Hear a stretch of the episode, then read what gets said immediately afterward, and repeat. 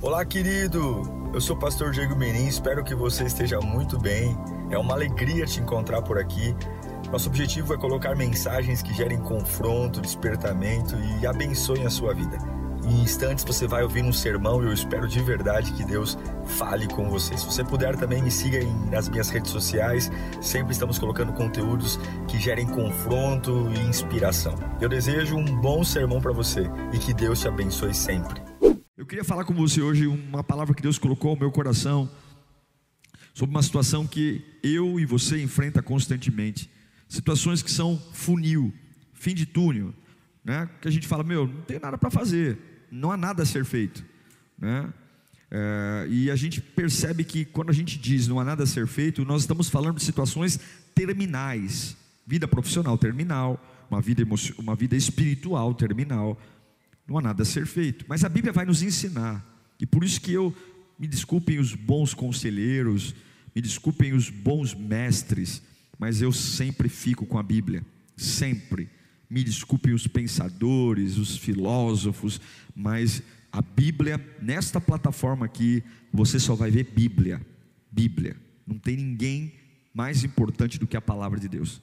E a Bíblia vai nos ensinar que em situações que não há nada a se fazer, ainda assim, você vai ter que se virar nos 30, mas algo tem que ser feito. Então, não basta, não basta saber que não há nada a se fazer. Você tem que fazer alguma coisa.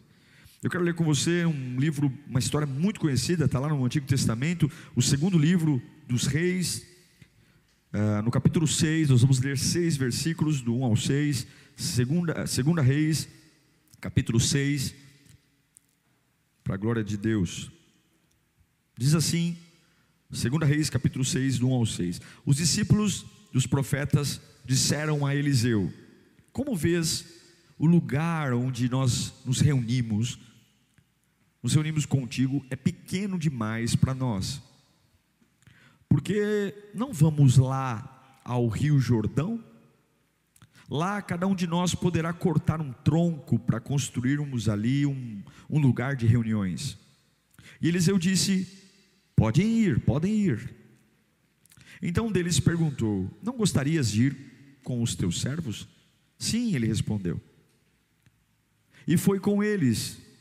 Foram ao Jordão e começaram a derrubar árvores.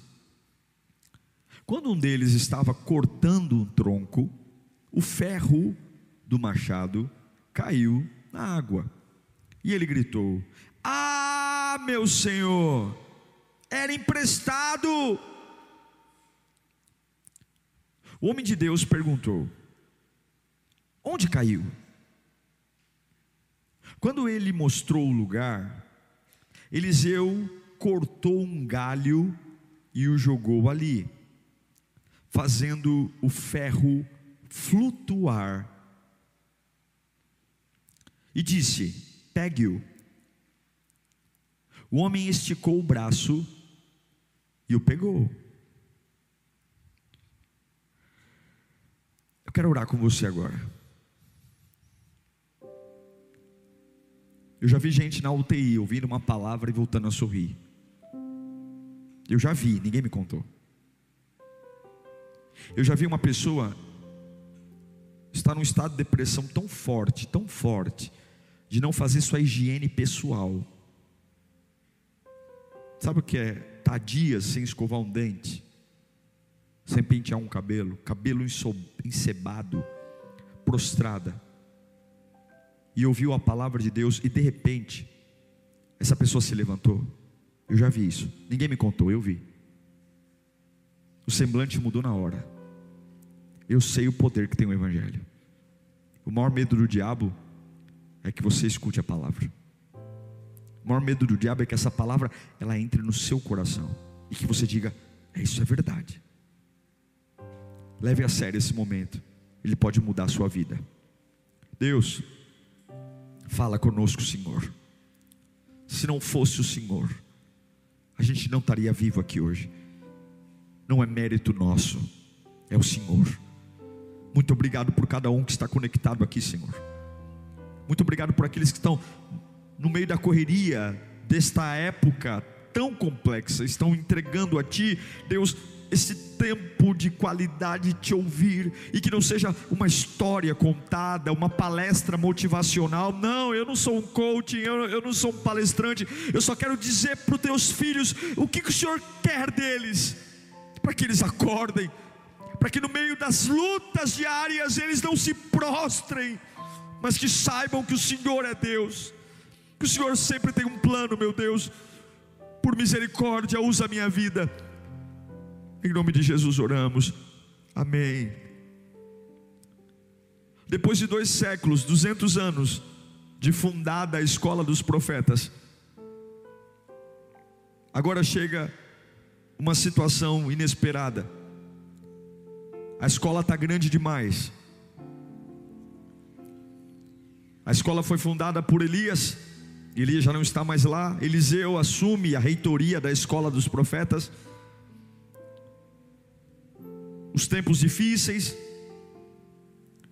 porque quando Elias montou uma escola de profetas, a atividade de profeta era considerada uma atividade clandestina, muito perseguida pelos reis da época, mas Elias prevaleceu, Elias foi transladado, Eliseu, o sucessor de Elias, deu sequência a uma escola de profetas, e a escola cresce, mais alunos, e agora um dos alunos que frequenta a escola dos profetas chega para o reitor, o profeta Eliseu, e fala: Eliseu, essa escola é muito pequena, esse espaço aqui está limitando o crescimento, não comporta mais estudantes. A gente precisa arrumar um espaço maior, uma casa maior, para fazermos mais salas, um lugar mais apropriado.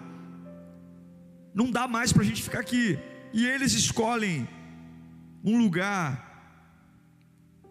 não um lugar escondido, não um puxadinho, eles escolhem um lugar estratégico, às margens do Rio Jordão. E eles reúnem uma comitiva e falam: Ó, a gente se autoriza a gente ir até as margens do Rio Jordão, cortar madeira, abrir uma, uma, uma clareira e levantar um prédio. Eliseu fala: podem ir, mas eles falam algo lindo. Isso é muito importante, irmãos. Você pode ter muitos sonhos, mas você tem que saber quem vai com você. Não basta você ter uma boa ideia. Quem vai com você nessa ideia? Quem acompanha você? Esse é o problema. Não adianta você ter boas ideias e ser acompanhado por galinha. Não adianta você ter boa ideia e ser acompanhado por incrédulo. Os garotos, a ideia não vem de Eliseu. Eu acho lindo porque Eliseu é o reitor, é o chefe da escola. E Eliseu, ele não fica enciumado quando um aluno tem uma iniciativa, não. Mas é lindo perceber que os alunos falam: Eliseu, eu quero que vocês venham, você venha com a gente. Porque por mais que a ideia seja bonita, o êxito da ideia depende de quem anda com você. Eles não abrem mão da companhia do profeta Eliseu. E eu pergunto para você, nos seus desvaineiros de ideias, quando você perde a noite em, claro, dizendo agora minha vida vai para frente, quando você anda, quem vai com você? Os estudantes tomam a iniciativa de expandir, e agora eles chamam o profeta que vai com eles. Olha, é interessante porque, que eu saiba, estudante tem hábito de carregar caderno, caneta, livro. Estudante não tem nenhum hábito de cortar madeira, né? Eu nunca vi um estudante querer chegar o dono da escola e falar assim: Ó, oh, eu vou trabalhar de pedreiro se precisar, mas vamos fazer uma escola maior. Mas uma coisa eu percebo que quando realmente você quer crescer, quando realmente você ama e você tem um ideal, você se sujeita a deixar os livros um pouco de lado, os cadernos, o notebook, e se sujeita a pegar um machado para ir cortar árvore. Eles deixam as suas orações, era uma escola de profetas, as orações um pouco eles param, as meditações, os estudos do Pentateuco, e agora nós vamos trabalhar de carpinteiro, vamos cortar árvore. Porque quando você realmente quer crescer, você se propõe a fazer o que precisa ser feito, e não apenas aquilo que você gosta de fazer. Ninguém vence fazendo apenas aquilo que gosta, ninguém alcança milagres fazendo apenas aquilo que gosta. Se você perguntar para mim se eu faço apenas aquilo que gosto, eu vou dizer que não. Crescimento, quem quer crescer, para de fazer só o que gosta para fazer o que precisa ser feito. E a minha pergunta para você é, nesta quinta-feira, você apenas aprendeu a fazer o que gosta ou você faz o que precisa ser feito? Que eu saiba, aluno de profeta gosta de estudar profecia, Pentateuco. Eu não entro numa escola de verdade, eu não entro numa escola para ser lenhador. Eu não entro numa, história, numa escola para carregar machado na mão.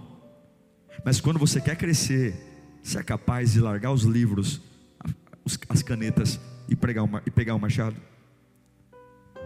Não importa qual seja o seu desejo, se você deseja crescer, você precisa largar os, os livros para derrubar árvores. Em alguns momentos você tem que largar o conforto, aquilo que você gosta de fazer. Ninguém tem sucesso fazendo só o que gosta. Ninguém vive milagres fazendo só o que gosta. E esse é o mal da nossa geração, uma geração que só faz o que gosta. Só compra ideia e só se sacrifica pelo que gosta. E esse livro mostra alunos alunos do profeta Eliseu dizendo: Vamos derrubar a árvore para ampliar a escola. Não é minha função. Eu não tô, eu não tô aqui para isso, mas eu me sujeito a fazer o que eu não gosto para crescer. Para crescer. E agora eles pegam machados. Não é, ninguém ali é experiente, mas eu fico pensando nesses meninos indo atrás de machados. Sabe, querido, quando você tem um objetivo, quando você tem uma fé, e fé é visão, Fé é algo que não existe ainda, é, é um embrião na imaginação, é a fé de um casamento restaurado, é a fé de você estar solteiro aí me assistindo e dizer: Nossa, eu já vejo Deus preparando uma pessoa para estar ao meu lado. É você estar desempregado e você tendo um embrião na alma, dizendo: Eu já vejo uma porta de emprego se abrindo. É isso, é isso que Deus espera de você, é isso. A fé é o firme fundamento das coisas que eu não vejo, elas não existem ainda no mundo real, no mundo humano, mas elas já existem no mundo espiritual, e eu vivo pensando nisso, eu falo disso, eu caminho com isso. É como garotos que colocam os livros nos armários e vai até o, o, alguém dizendo: Você tem um machado para me emprestar? Você tem um machado para me emprestar? Porque eles não vão derrubar árvores. Eles não vão, porque se você apenas derruba árvores, você só machuca a mão. Se você apenas derruba árvores, você apenas vai trazer dor no seu dor, dor muscular no braço. Eles não vão derrubar árvores, eles vão realizar um sonho. Eles vão lutar para construir uma nova escola, que por acaso passa por derrubar árvores. Essa é a diferença entre aqueles que querem crescer sem fé e aqueles que crescem com fé. Aqueles que querem crescer sem fé, tudo é cansativo, tudo é pesado, porque eles só estão vendo a próxima etapa. Eles só estão vendo etapa por etapa, e tem etapas que são muito cansativas. Mas quando você tem fé, em todas as etapas você sabe onde termina. Termina numa grande escola, salas maiores, mais alunos, mais unção, mais poder. Por isso que você não tem problema em andar um pouco a mais. Você não tem problema de orar um pouco mais. Você não tem problema de servir um pouco mais. Porque nunca é conectado com hoje mas é conectado com aquilo que você está construindo. É por isso que você não tem problema em, em, em, não se prender a uma ofensa, não tem problema em ficar enroscado com uma traiçãozinha, porque não, eu faço mais, eu trabalho mais, eu dou mais, eu pego. Mas você, você é da área do louvor, está na recepção, eu estou na recepção. Por quê? Porque eu estou construindo uma lírio maior eu vou derrubar árvores. Mas espera aí, você não é dessa função, você não, você não estudou para isso, cara. Você é estudar, você vai. Eu, tô, eu, tô, eu não estou derrubando árvores, irmão. Eu estou construindo um sonho. Isso é lindo. E eles vão atrás de ferramentas. Mas aí, enquanto eles estão lá cortando as árvores perto do Jordão, um dos garotos, você sabe a história, a lâmina do machado solta no cabo do machado e puff, cai no meio do rio ferro não boia, o ferro é mais pesado do que a água. E blá, blá, blá, blá, blá. A, a lâmina do machado afundou. E buscar uma lâmina do machado dentro de um rio é difícil. Então acontece o inesperado. Isso acontece. Solta ali a, a lâmina do machado. Isso era muito incomum, uma vez que as ferramentas eram muito bem feitas na época, mas havia um problema. Lá em Deuteronômio, capítulo 19.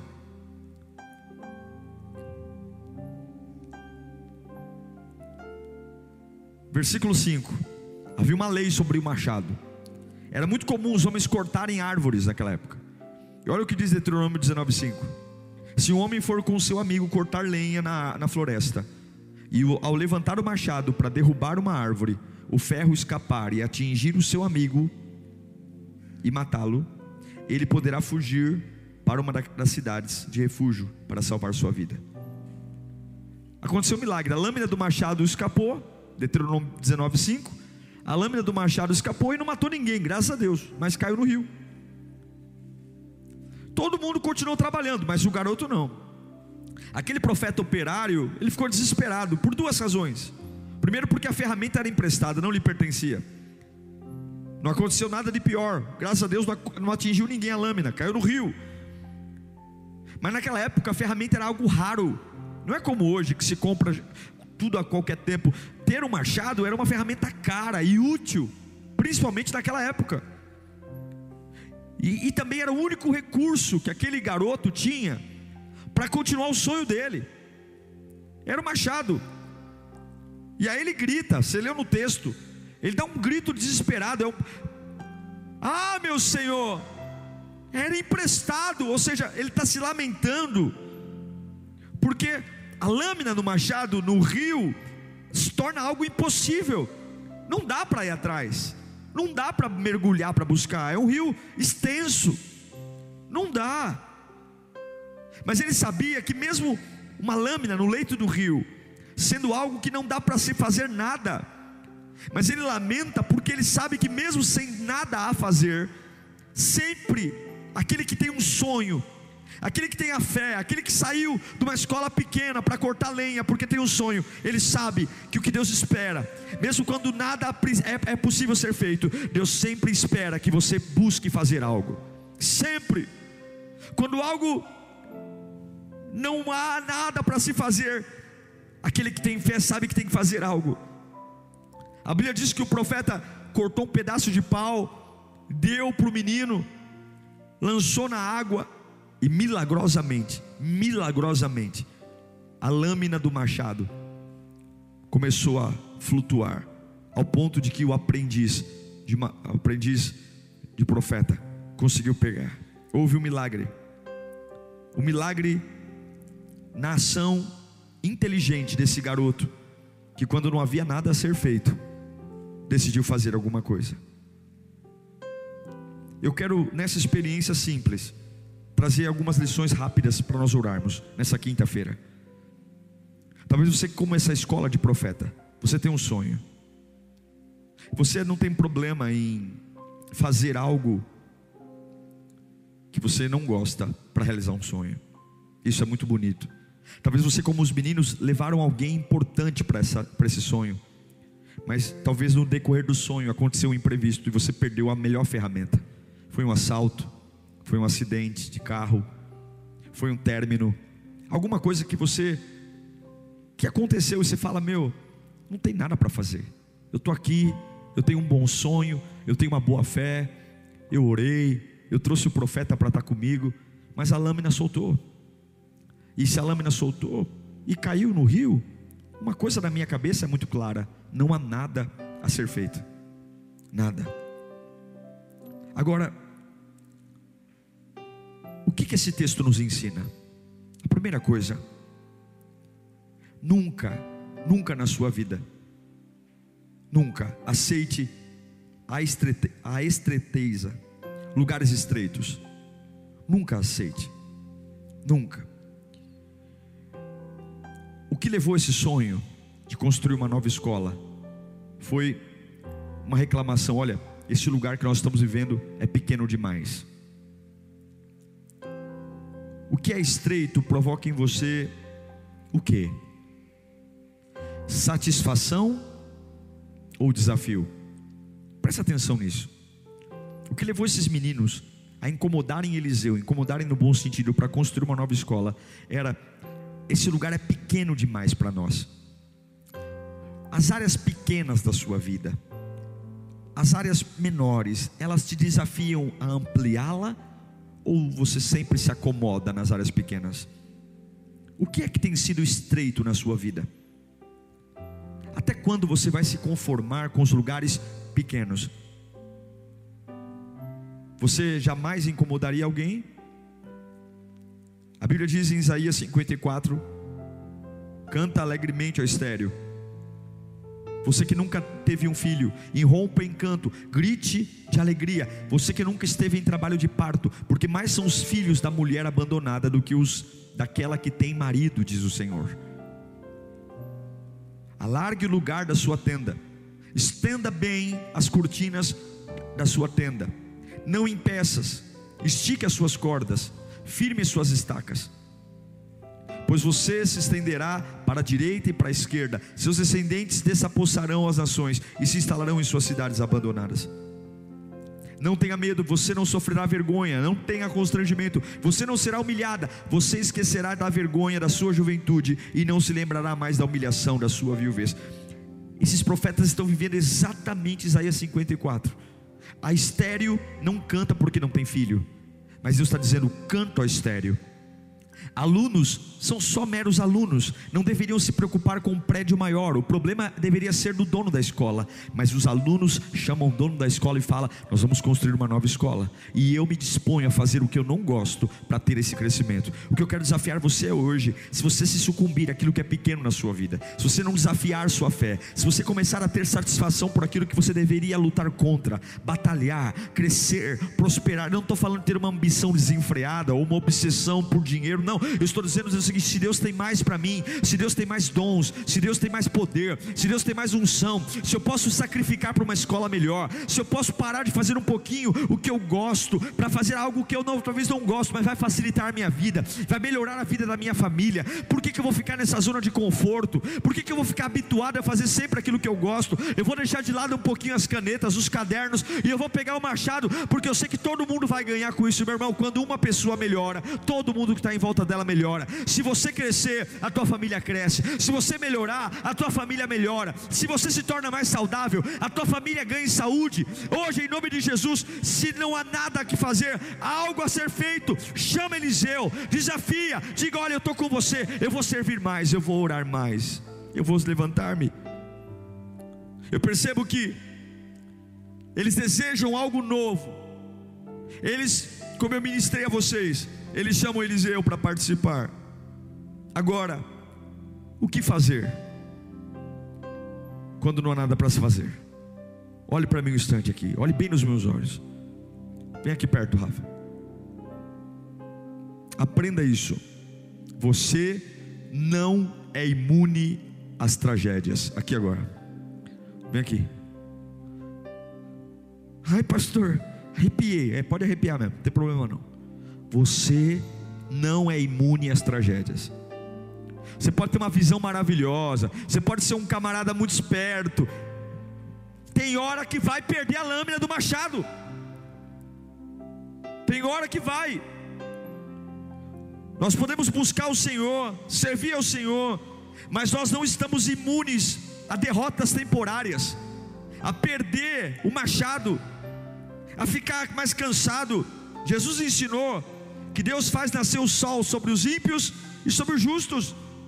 E ser cristão não é estar imune à tragédia. Você pode ter um baita sonho, uma baita visão. Você pode estar se sacrificando e ainda assim tragédias podem acontecer. O carro pode bater, um filho pode ficar doente. Ele sabe o que você precisa. Agora, quando não há nada a se fazer, quando não há nada a se fazer, Deus manda dizer: algo tem que ser feito.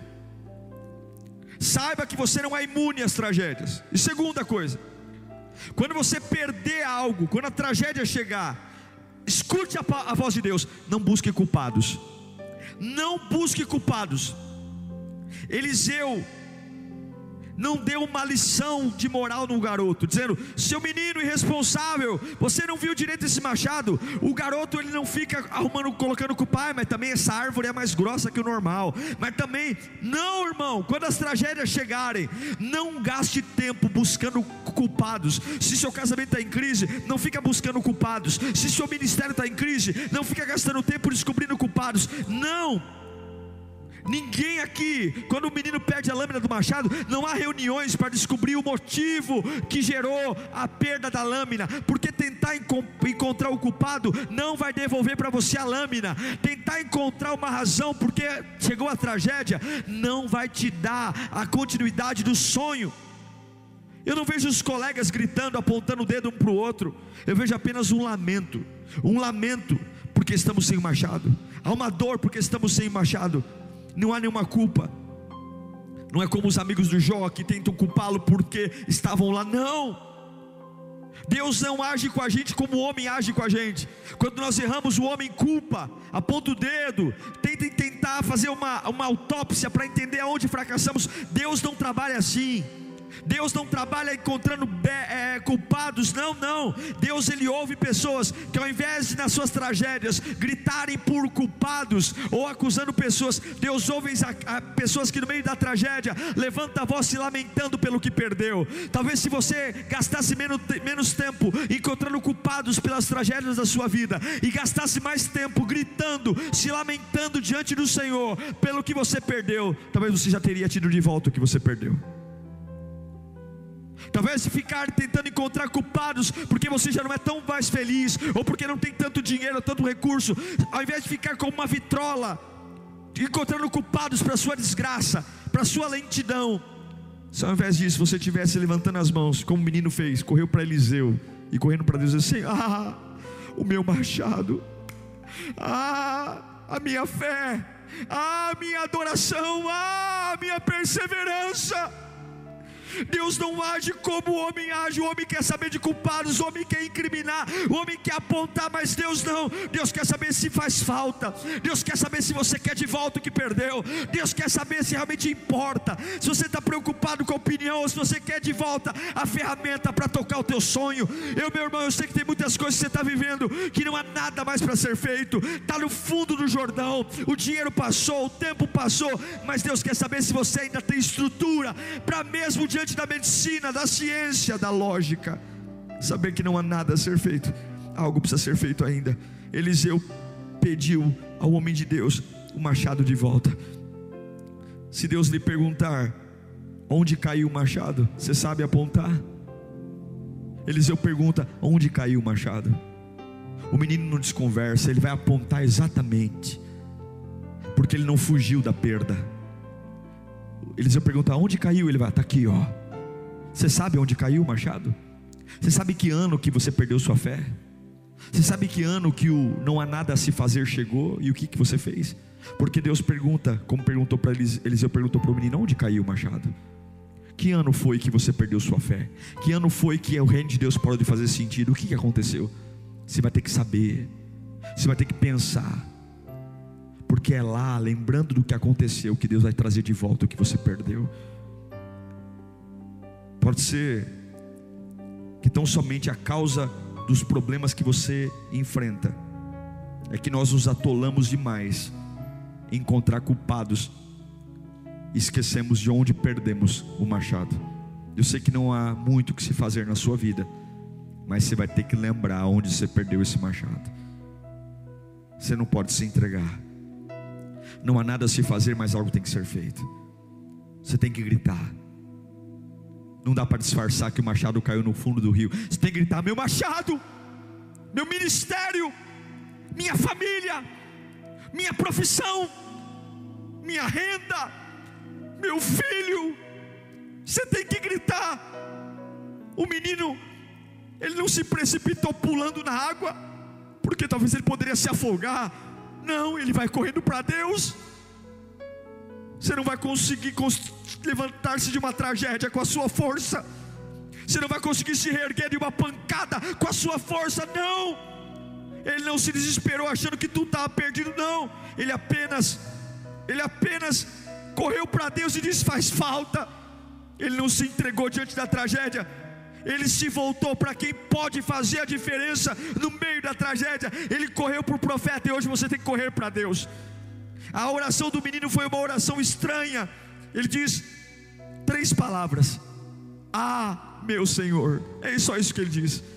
Essa foi a oração do garoto. Ah, meu Senhor. Ah, meu Senhor. Três palavras. É como se ele dissesse: Agora é contigo, Senhor. Eu tenho um sonho, eu tenho uma visão. Eu vim para ampliar a escola, eu larguei os cadernos, eu estudei, eu fiz um monte de coisa, eu me consagrei. Mas ao longo do tempo chegou uma tragédia, eu perdi, perdi apoio, perdi a família, perdi o dinheiro, eu perdi o ânimo, eu perdi a fé. Mas eu estou aqui agora contigo, porque eu não vou desistir. Partindo do pressuposto que Eliseu representa Deus. Aquele garoto ele vai tocar no assunto, porque ele sabe que se Eliseu quiser, o machado volta. Eu não sei se vai boiar, eu não sei se vai nascer um machado, eu não sei se vai cair do céu, eu não sei, mas eu sei que se aquele homem que eu estou vendo ali, aquele Eliseu que eu trouxe para o meu projeto, se ele é homem de Deus, ele vai me ajudar no meu problema. Se você compreender que o teu Deus é poderoso, se você compreender, você nunca vai aceitar uma perda facilmente. Você nunca vai aceitar uma perda facilmente. Para de dizer que Deus te abandonou. Para de dizer Pare de dizer algo para se fazer. Deus lhe responde: joga, joga madeira. E o machado flutuou. Eu queria dizer para você que seria muito bonito se tudo se resumisse a um sonho e a fazer o que a gente não gosta para ter um resultado. Eu queria muito poder dizer para você: olha, seja trabalhador. Se você trabalha muito, você vai ter sucesso. Eu digo para você que só trabalhar não basta.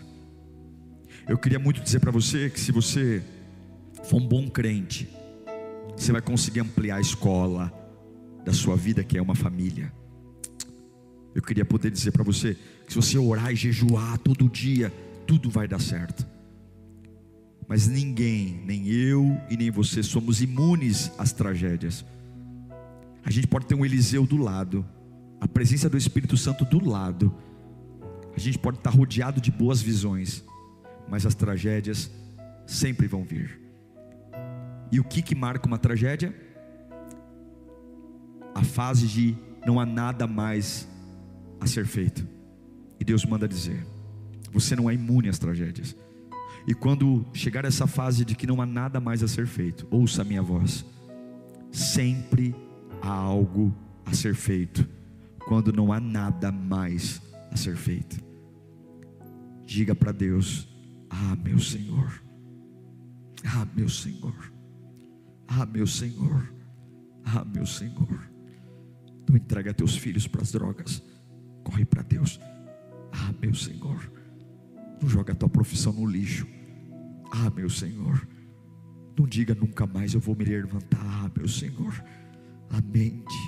Você pode ir até Eliseu. Você pode ir até Deus. Entregue-se ao poder de Deus. O lenhador não tinha a menor ideia de que Deus poderia devolver a lâmina do que ele perdeu.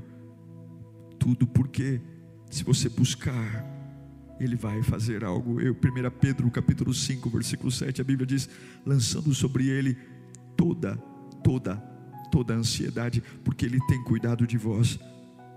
Como esse homem fez que perdeu o machado. Prossiga, creia, creia em Deus, creia em Deus, creia, creia. Queria que você olhasse para mim, eu vou orar por você agora. Tem muitas coisas que você não controla. E talvez você começou muito empolgado com algo, como os garotos começaram fez tudo certo. E você fala, pastor, eu fiz tudo certo, me casei certinho, sabe? Me casei como manda o script. Pastor, eu fui um jovem da igreja. Pastor, poxa vida, por que logo o meu machado? Por que não é o machado do outro ali que é um endemoniado, que fala da vida dos outros? Por que, que não é o machado daquele fofoqueiro? Por que, que é o meu, pastor? Pô, eu estou aqui derrubando árvore, deixei os livros, deixei as canetas, eu estou aqui porque Deus escolheu você para perder o machado. Porque Deus sabe que se você olhar para Ele, você tem estrutura. Para ao invés de desistir, você viveu um milagre. Deus te fez perder o machado para que exista um milagre no meio da sua construção. Deus permitiu você perder o machado para que no meio do dia mal você tenha uma história para dizer: olha, tinha tudo para eu não fazer nada mas eu consegui fazer algo quando nada era para ser feito, e Deus trouxe a existência o que não mais existia.